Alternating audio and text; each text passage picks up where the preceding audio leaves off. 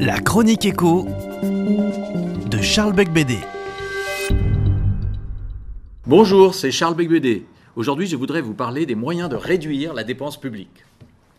Augmenter les recettes fiscales n'est plus possible en France, car le niveau des prélèvements obligatoires, qui a atteint 45,4% du PIB, fait de la France le plus imposé de l'OCDE, dépassant désormais le Danemark.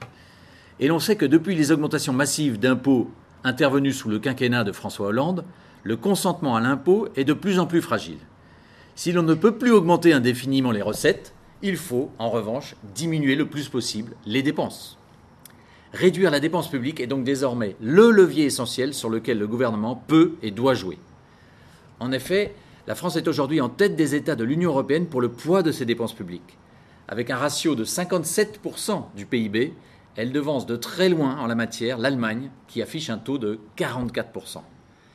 Une différence de 13 points, soit près de 300 milliards d'euros, portés par les entreprises françaises, qui pèsent terriblement lourd dans la compétition entre les deux pays et qui explique en grande partie le retard concurrentiel de la France sur l'Allemagne et le taux de chômage endémique qui prévaut dans notre pays. Imaginez une compétition sportive où les Français devraient courir en portant un sac deux fois plus lourd que celui de leurs collègues allemands. En même temps, on ne peut pas faire des coupes sèches dans le budget de l'État, d'autant que certaines dépenses régaliennes, en matière de défense, de justice ou de sécurité intérieure, sont devenues indispensables avec la menace terroriste. Ce serait donc irresponsable de les diminuer. En fait, tout est affaire de méthode. Quels sont les trois plus gros postes de dépenses publiques? Dans l'ordre, les dépenses sociales, les dépenses d'éducation et les intérêts de la dette publique. S'agissant des intérêts de la dette publique, nous sommes tributaires de plusieurs décennies de mauvaise gestion où l'on a accumulé les déficits publics sur le dos des générations futures en recourant massivement à l'emprunt, alimentant ainsi la dette. Rappelons que le dernier budget à l'équilibre est celui de 1974. Concernant les dépenses de santé, j'ai esquissé la semaine dernière une piste de solution pour les réduire, mettre fin au monopole de la sécurité sociale.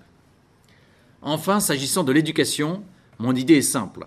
Si l'éducation est un service public, sa réalisation ne devrait pas incomber impérativement à une personne publique. Car une personne privée peut tout à fait exécuter un service public sur la base d'un cahier des charges bien établi. Et souvent, cela marche mieux et donne un meilleur résultat pour une dépense moindre. Regardez comment la Fondation Espérance Banlieue arrive à déployer des écoles dans des quartiers en déshérence où la puissance publique n'arrive souvent plus à maintenir des écoles. Et ceci sans multiplier les coûts de gestion et en dépensant le moins d'argent public, puisque cette fondation repose en grande partie sur le mécénat privé.